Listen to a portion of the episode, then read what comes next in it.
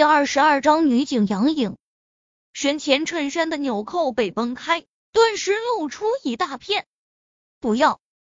警察局长杨树目眦欲裂，眼睁睁的看着劫匪欺负自己女儿。作为一个父亲，此时他却无能为力。不要！为什么不要呢？劫匪咧咧嘴，随后做出一副恍然大悟的神色。啊，我明白了，这个美丽的小女警是你的女儿吧？哈哈，真是让人难以置信啊！我竟然有机会上了警察局长的女人，各位乡亲们啊，现场直播啊，这可比看大姨妈国动作片爽多了。走过路过不要错过！哈哈啊！杨硕紧紧的握着拳头，他恨不得能立刻下令将三名劫匪射成筛子了，但是他不能啊！指甲已经深深的嵌入肉中，如果他的女儿在众目睽睽之下被劫匪给糟蹋了，那他怎么向女儿交代？怎么向妻子交代？哈哈！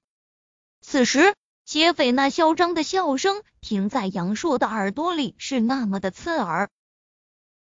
然而，就在控制着杨颖的劫匪哈哈大笑之时，一道身影突然间从人群中冲出，双眼中绽放着紫色的光芒，同时手中的一枚石子闪电般弹出。顿时，那名控制着孕妇的劫匪只觉得双眼一痛，脑中轰鸣一声；而那名控制着杨颖的劫匪则是一声惨叫。额头处鲜血迸溅，眼中满是不可思议的神色，仰天栽倒。脑中轰鸣只是持续了瞬间，挟持着孕妇的劫匪便清醒过来，但就是这脑中轰鸣的瞬间，却是要了他的命。死！一道声音如同索命的阎罗，林若风已经出现在这名劫匪面前。一指点出，竟然直接插入了这名劫匪的脑袋。哒哒哒！这时猛然间响起数声枪响，最后一名劫匪死在了乱枪之下。事发突然，以至于很多人还不清楚发生什么事情呢。三名劫匪就已经全部伏诛。短暂的沉寂后。围观人群陡然间骚动起来，而此时警方的人员也是在第一时间冲过来，将三名劫匪控制住。当然，三名劫匪已经死的不能再死了。女儿，警察局长杨硕大步走来，一把将杨颖抱在怀中，惊魂未定。爸，杨颖也非常后怕。抱着杨硕，纤细的身体都在微微颤抖着。好了，女儿不怕，你是爸爸的骄傲。拍着杨颖的后背，杨硕在担心之余也颇为自豪，他的女儿没有辜负警察这个神圣的职业。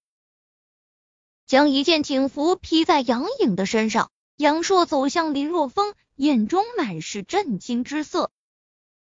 如果不是林若风神兵天降，他都不知道该如何收场。这位同志，谢谢你，谢谢你不仅击毙了劫匪，拯救了人质，更是拯救了我。握着林若风的手，杨硕无比的感激。举手之劳而已。林若风倒是无所谓的说道：“天下兴亡，匹夫有责。”社会的安定需要每一个人去维持。林如风他既然有这个能力，自然不会袖手旁观。若风，就在这时，一声惊呼传来，张强满脸喜色的跑来。小强，哈哈！林若风和冲过来的张强直接来了一个熊抱，互相拍了对方几下，这才彼此分开。张强，你们认识？杨硕面带惊讶之色，没想到张强竟然认识这名强大而又神秘的年轻人。报告局长，他是我的好兄弟，四年前去部队，我们已经有四年没见面了。张强大声说道。部队里出来的。杨硕心神一动，这么厉害，而且是从部落里出来的，不是从那支部队中出来的吧？若风，你怎么会出现在这里啊？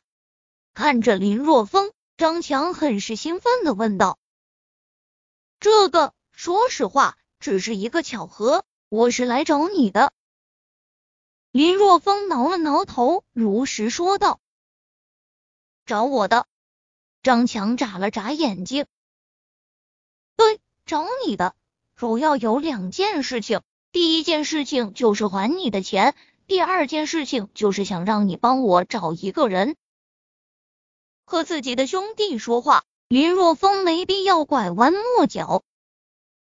站在一边的杨硕闻言，心中一动，这可是和林若风结交的一个好机会啊！于是笑着说道：“找人来我们警局就对了。这样吧，我们还是先回警局再说这件事吧。”跟在杨硕的身后。林若风进入警车中，至于这里的后事，自然由警局的人来处理。谢谢你救了我。警车中，杨颖看着林若风，落落大方的说道。此时，杨颖已经换上了一件宽大的警服，不过这件警服显然不是她的，因为穿在她的身上显得很大，不合身。不过，尽管不合身，但依然能够衬托出杨颖身材的完美。而且穿着广大的警服，令杨颖看上去有一种柔弱的感觉，令人忍不住心生呵护。杨戬一米七五的身高，身材修长。之前林若风没有仔细看，此时仔细打量之下，发现杨颖真的很美，五官精致。肌肤白皙如牛奶，身段更是好的没话说。因为职业的关系，整个人给人一种英姿飒爽的感觉，很有气质，根本就不是网络上那些靠着化妆和一图的网红可比的。不客气，举手之劳而已。林若风嘴角轻扬，淡淡的说道：“你的一个举手之劳。”却是改变了我的一生。杨颖嘴角轻扬，脸上绽放出迷人的笑容，很美。